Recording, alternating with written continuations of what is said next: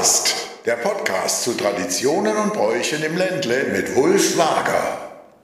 Herzlich willkommen zur zweiten Ausgabe von Brauchcast. Ja, kaum ist Weihnachten vorbei, sind wir schon mittendrin in den sogenannten Rauhnächten. Zwölf ganz besondere Nächte zwischen Heiligem Abend und Dreikönigstag.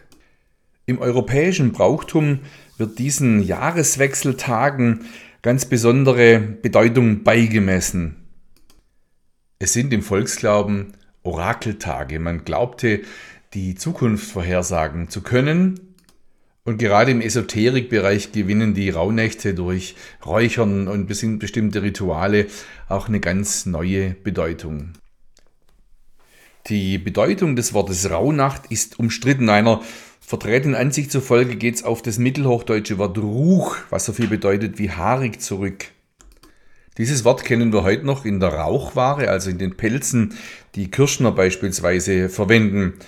Es würde sich vielleicht auf das Fell von irgendwelchen Brauchfiguren beziehen, die in dieser Zeit unterwegs sind. Bei uns allerdings in Baden-Württemberg gibt es keine mehr. Allerdings im Alpenland, dort sind die sogenannten Perchten oder auch Tresterer unterwegs.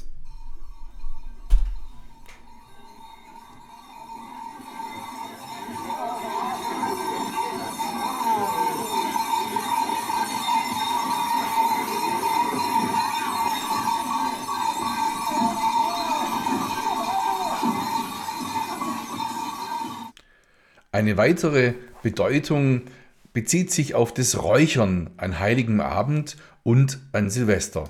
Dabei geht der Hausvorstand mit einer Räucherpfanne mit Weihrauch durch das gesamte Haus und auch den Stall und räuchert somit die Räume, befreit sie von schlechten Energien und wünscht sich das Glück für das kommende Jahr.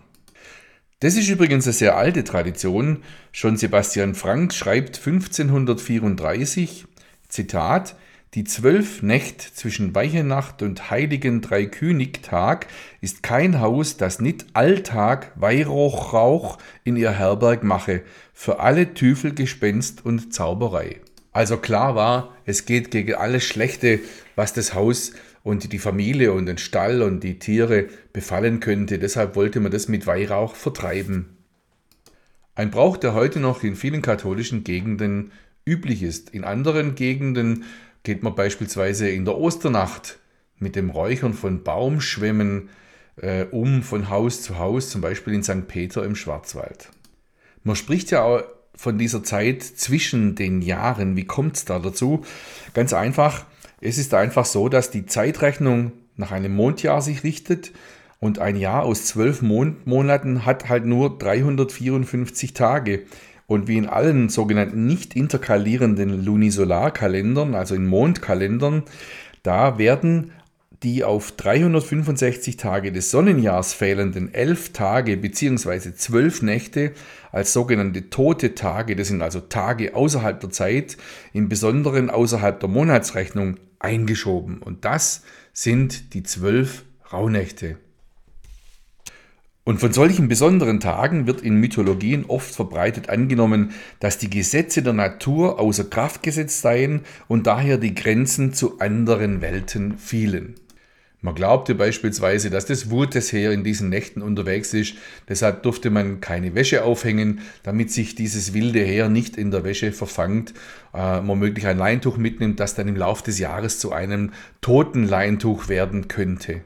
Was gibt's für Bräuche in dieser Zeit? Klar, der Silvestertag ist ein besonderer, denn hier wird nochmal kräftig geböllert und geschossen, das alte Jahr mit allen schlechten Energien verabschiedet und das neue entsprechend empfangen.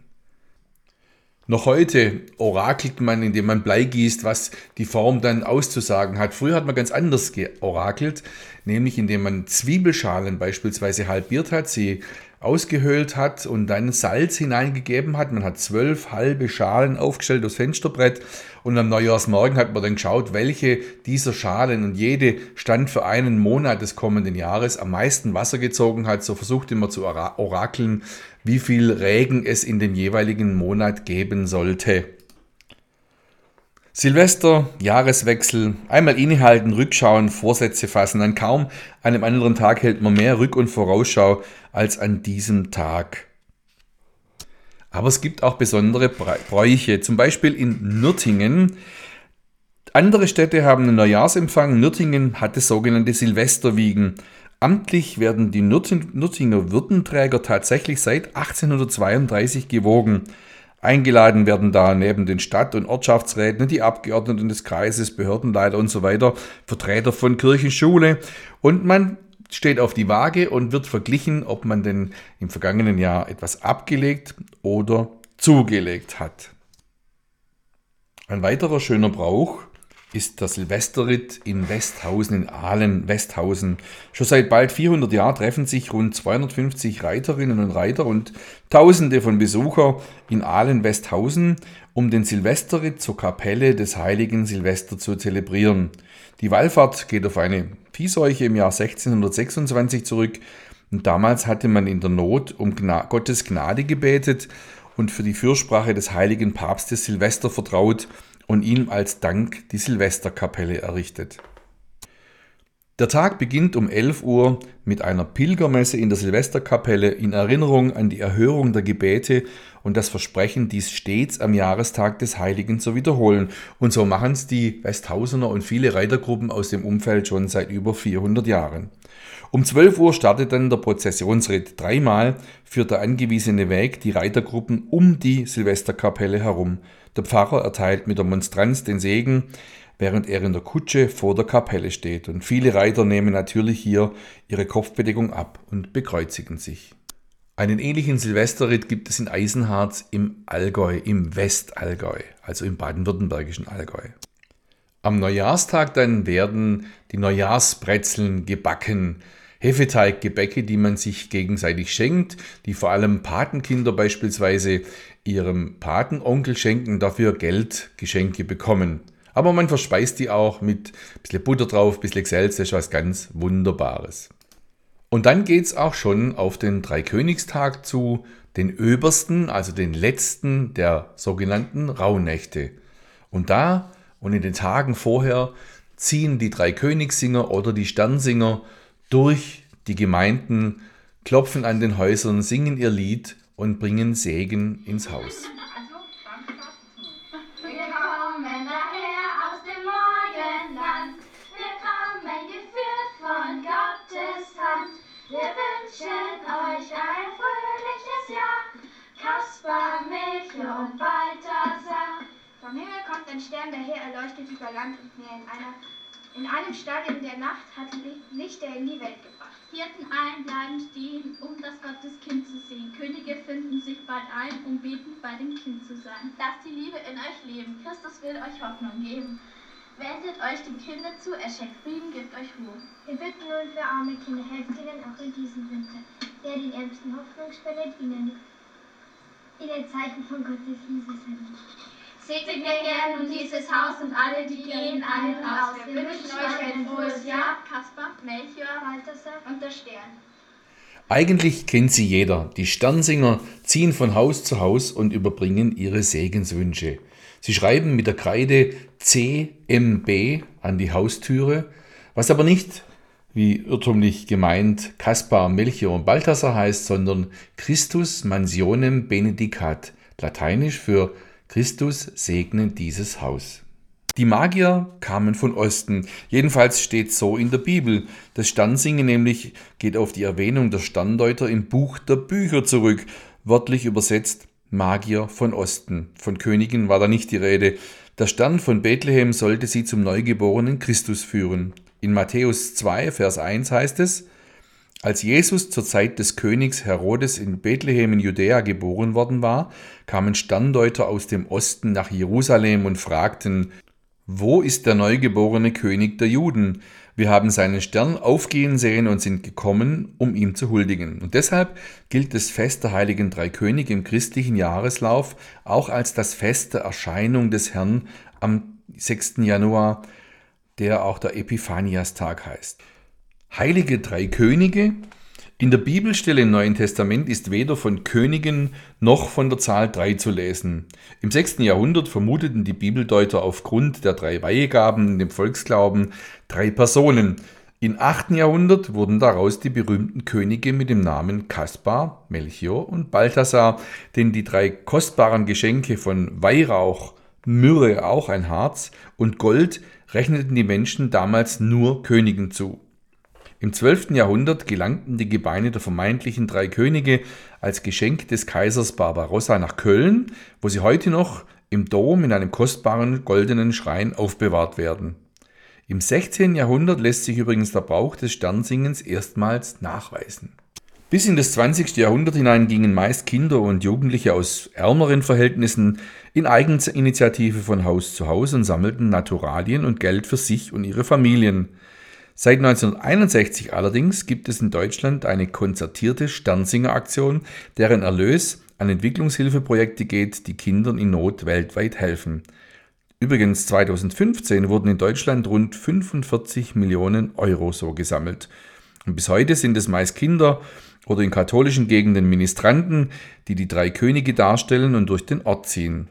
Das Kindermissionswerk der katholischen Kirche, die Sternsinger, schickt jährlich bundesweit rund 300.000 Sternsinger auf die Straße. In königlichen Gewändern erfreuen sie bei Eis und Schnee mit ihrem Gesang und Gottes Segen bringen sie zu den Menschen und sammeln Geld für notleidende Kinder. 2015 übrigens wurde das in das bundesweite Verzeichnis des immateriellen Kulturerbes der UNESCO aufgenommen.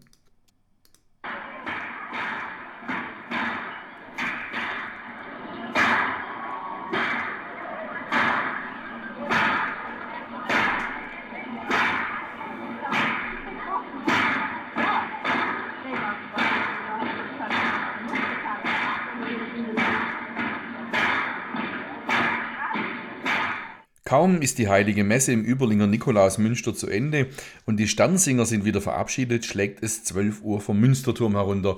Eine magische Uhrzeit, denn alle Narren haben auf diesen Glockenschlag schon gewartet. Noch sind die Glockenschläge der großen Osanna-Glocke mit ihrem fast sieben Tonnen Gewicht nicht verklungen. Da knallt es schon in den engen Gassen und der Überlinger Narrenmarsch erklingt auf der Treppe, die vom Münster zur Hofstadt führt. Profane Narrenklänge trotzen dem kirchlichen Geläute, jahrhundertealte Fasnachtssymbolik. Die Hänsele schnellen die Fasnet ein. Mit ihren kurzstieligen, bis zu fünf Meter langen Peitschen, die hier Karpatschen heißen, große und kleine, alte und junge sind einträchtig im Fasnetzknallrausch vereint. Fahrzeuge haben auf den Straßen keine Chance mehr. Ab jetzt dürfen die Hänsele öffentlich jeden Tag bis zum Bettzeitläuten um 18 Uhr mit den Peitschen Kraft antrainieren, um in der Fastnetzzeit ordentlich gerüstet zu sein. Am eindrucksvollsten ist es aber wirklich am Dreikönigstag in allen Gassen der Altstadt. Und das ist sehr eng und das ist ein Höllenlärm da drin. Stehen die Hänsele noch in Zivil, also ohne Häs, auf den Straßen und knallen dabei um die Wette. Dabei gestehen sie sich gegenseitig gerade mal so viel Platz zu, dass sie sich nicht in die Quere kommen.